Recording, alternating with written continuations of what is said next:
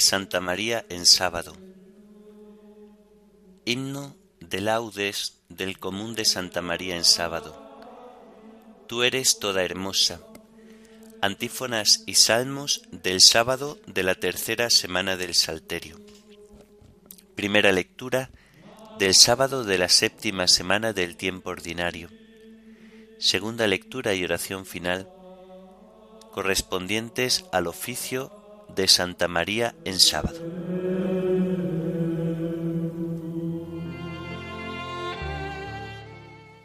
Señor, ábreme los labios y mi boca proclamará tu alabanza. Venid, adoremos a Cristo, Hijo de María Virgen. Venid, adoremos a Cristo, Hijo de María Virgen. Aclama al Señor tierra entera, servid al Señor con alegría, entrad en su presencia con vítores. Venid, adoremos a Cristo, Hijo de María Virgen. Sabed que el Señor es Dios, que Él nos hizo y somos suyos, su pueblo y ovejas de su rebaño. Venid, adoremos a Cristo, Hijo de María Virgen. Entrad por sus puertas con acción de gracias, por sus atrios con himnos, dándole gracias y bendiciendo su nombre. Venid, adoremos a Cristo, Hijo de María Virgen. El Señor es bueno, su misericordia es eterna, su fidelidad por todas las edades. Venid, adoremos a Cristo, Hijo de María Virgen. Gloria al Padre y al Hijo y al Espíritu Santo, como era en el principio, ahora y siempre, por los siglos de los siglos. Amén. Venid, adoremos a Cristo, Hijo de María Virgen.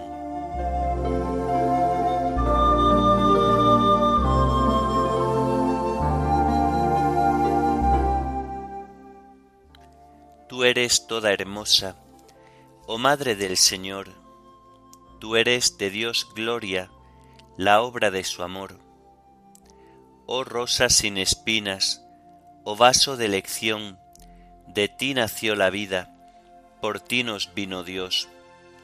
Sellada fuente pura de gracia y de piedad, bendita cual ninguna, sin culpa original, infunde en nuestro pecho la fuerza de tu amor, feliz Madre del Verbo, custodia del Señor. Amén.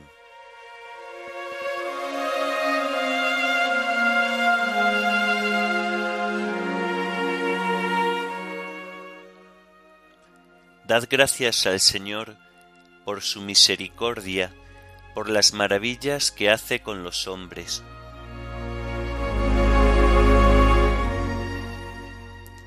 Dad gracias al Señor porque es bueno, porque es eterna su misericordia.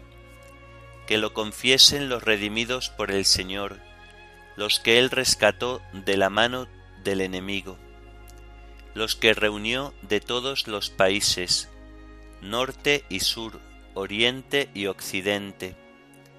Erraban por un desierto solitario, no encontraban el camino de ciudad habitada, pasaban hambre y sed, se les iba agotando la vida, pero gritaron al Señor en su angustia y los arrancó de la tribulación. Los guió por un camino derecho, para que llegaran a ciudad habitada Den gracias al Señor por su misericordia, por las maravillas que hace con los hombres. Calmó el ansia de los sedientos, y a los hambrientos los colmó de bienes. Yacían en oscuridad y tinieblas, cautivos de hierros y miserias, por haberse rebelado contra los mandamientos, despreciando el plan del Altísimo. Él humilló su corazón con trabajos, sucumbían y nadie los socorría. pero gritaron al Señor en su angustia, y los arrancó de la tribulación. Los sacó de las sombrías tinieblas, arrancó sus cadenas. Den gracias al Señor por su misericordia, por las maravillas que hace con los hombres. Destrozó las puertas de bronce, quebró los cerrojos de hierro. Estaban enfermos por sus maldades, por sus culpas eran afligidos. Aborrecían todos los manjares, y ya tocaban las puertas de la muerte. Pero gritaron al Señor en su angustia, y los arrancó de la tribulación. Envió su palabra para curarlos, para salvarlos de la perdición. Den gracias al Señor por su misericordia, por las maravillas que hace con los hombres. Ofrézcanle sacrificios de alabanza y cuenten con entusiasmo sus acciones. Gloria al Padre y al Hijo y al Espíritu Santo, como era en el principio, ahora y siempre, por los siglos de los siglos. Amén. Dad gracias al Señor por su misericordia, por las maravillas que hace con los hombres.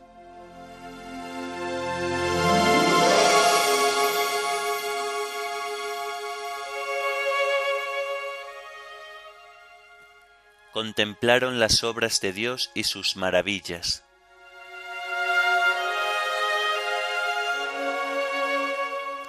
Entraron en naves por el mar, comerciando por las aguas inmensas, contemplaron las obras de Dios, sus maravillas en el océano.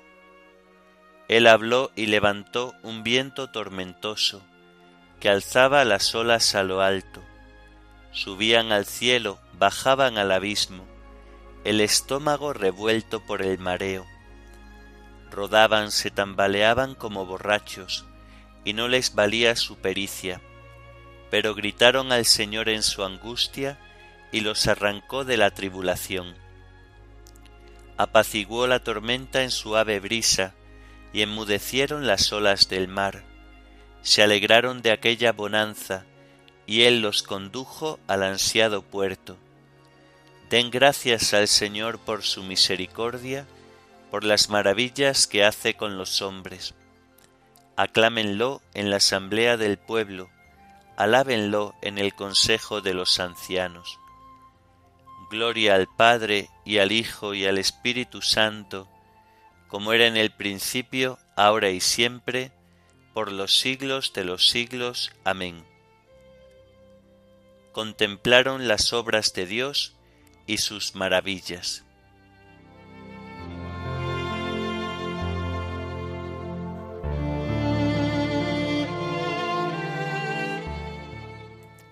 Los rectos lo ven y se alegran, y comprenden la misericordia del Señor.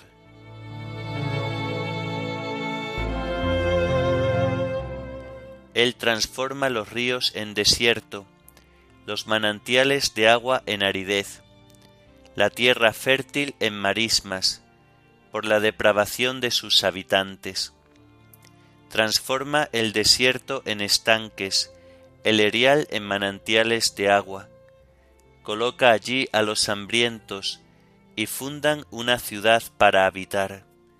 Siembran campos, plantan huertos, recogen cosechas, los bendice y se multiplican, y no les escatima el ganado si menguan abatidos por el peso de infortunios y desgracias, el mismo que arroja desprecios sobre los príncipes y los descarría por una soledad sin caminos, levanta a los pobres de la miseria y multiplica las familias como rebaños.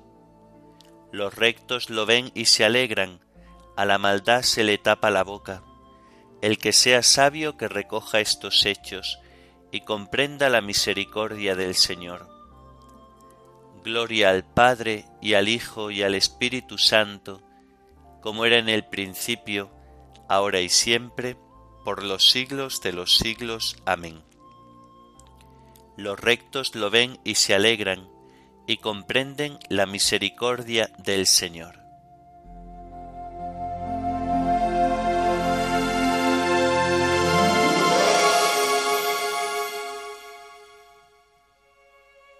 Señor, tu fidelidad llega hasta las nubes, tus sentencias son como el océano inmenso.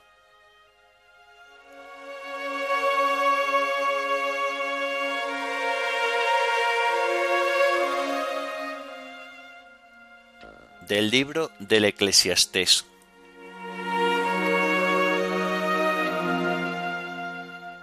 Dulce es la luz, y los ojos disfrutan viendo el sol. Por muchos años que viva el hombre, que los disfrute todos, recordando que los años oscuros serán muchos y que todo lo que viene es vanidad. Disfruta mientras eres muchacho y pásalo bien en la juventud. Déjate llevar del corazón y de lo que atrae a los ojos, y sabe que Dios te llevará a juicio para dar cuenta de todo. Rechaza las penas del corazón y rehuye los dolores del cuerpo. Niñez y juventud son efímeras Acuérdate de tu Hacedor durante tu juventud, antes de que lleguen los días saciagos y alcances los años en que dirás, no le saco gusto, antes de que se oscurezca la luz del sol, la luna y las estrellas, y a la lluvia siga el nublado. Ese día temblarán los guardianes de casa, y los robustos se encorvarán las que muelen serán pocas y se pararán. Las que miran por las ventanas se ofuscarán. Las puertas de la calle se cerrarán y el ruido del molino se apagará. Se debilitará el canto de los pájaros, las canciones se irán callando, darán miedo a las alturas y rondarán los terrores.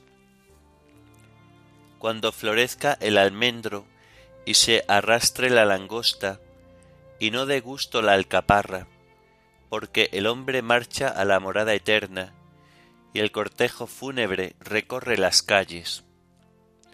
Antes de que se rompa el hilo de plata y se destroce la copa de oro, y se quiebre el cántaro en la fuente y se raje la polea del pozo, y el polvo vuelva a la tierra que fue, y el espíritu vuelva a Dios que lo dio. Vanidad de vanidades, dice Coelet, todo es vanidad. Coelet, además de ser un sabio, enseñó al pueblo lo que él sabía. Estudió, inventó y formuló muchos proverbios. Coelet procuró un estilo atractivo y escribió la verdad con acierto.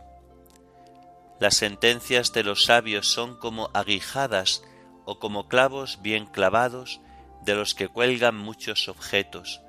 Las pronuncia un solo pastor. Un último aviso, hijo mío, nunca se acaba de escribir más y más libros, y el mucho estudiar desgasta el cuerpo. En conclusión, después de oírlo todo, teme a Dios y guarda sus mandamientos, porque eso es ser hombre, que Dios juzgará todas las acciones, aun las ocultas, buenas y malas.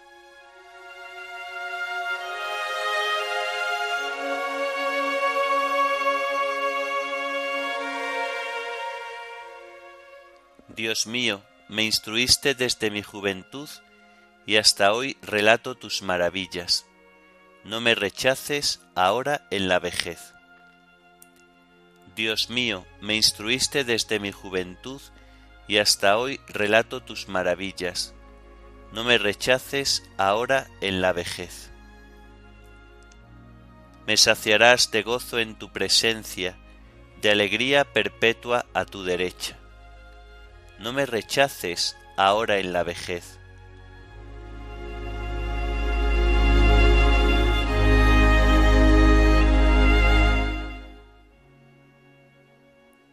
De las homilías de San Juan Crisóstomo, obispo.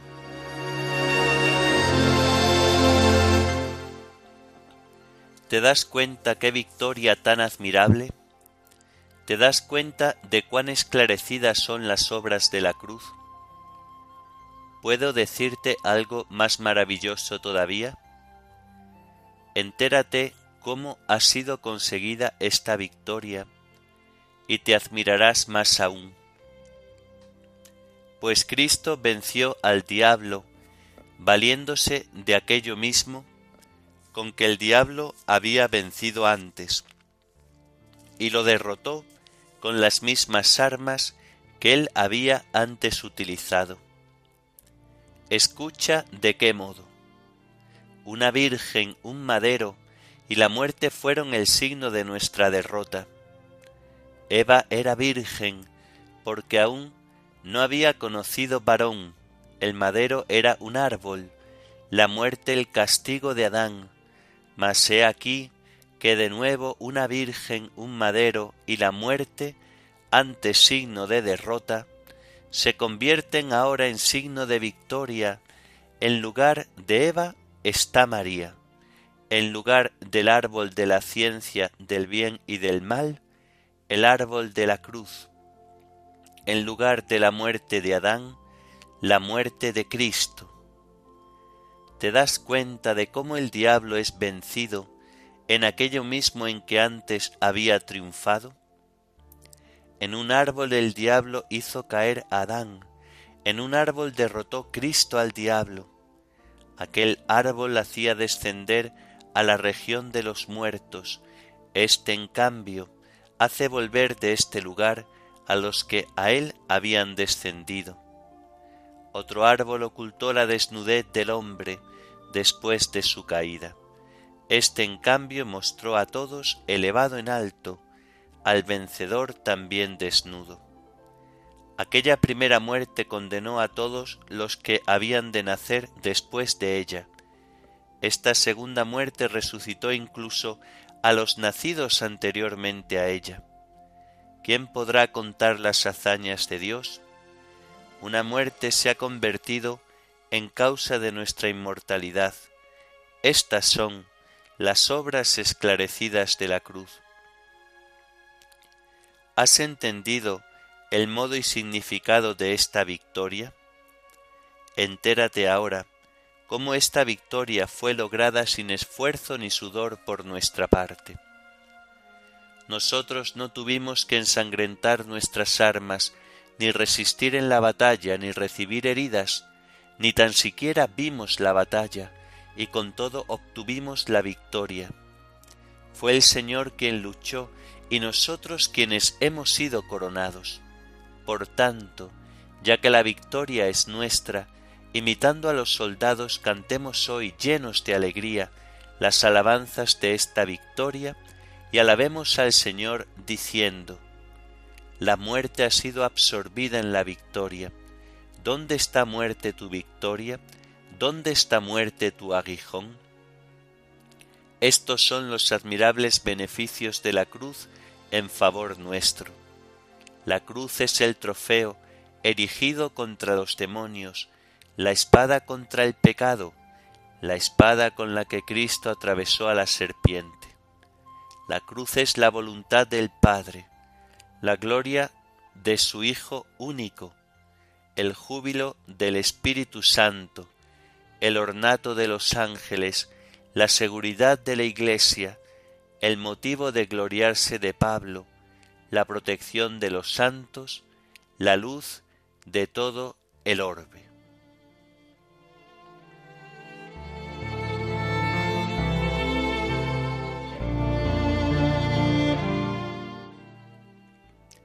Por voluntad del Señor, que quiso restablecer nuestra dignidad, Eva engendró a María como una espina a una rosa por voluntad del Señor, que quiso restablecer nuestra dignidad, Eva engendró a María como una espina a una rosa, para que la virtud cubriera el pecado y la gracia remediara la culpa.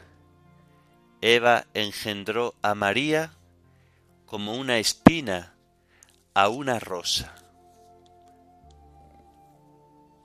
Oremos. Te rogamos, Señor, que venga en nuestra ayuda la intercesión poderosa de la Virgen María, para que nos veamos libres de todo peligro y podamos vivir en tu paz. Por nuestro Señor Jesucristo, tu Hijo, que vive y reina contigo en la unidad del Espíritu Santo y es Dios, por los siglos de los siglos. Amén. Bendigamos al Señor, demos gracias a Dios.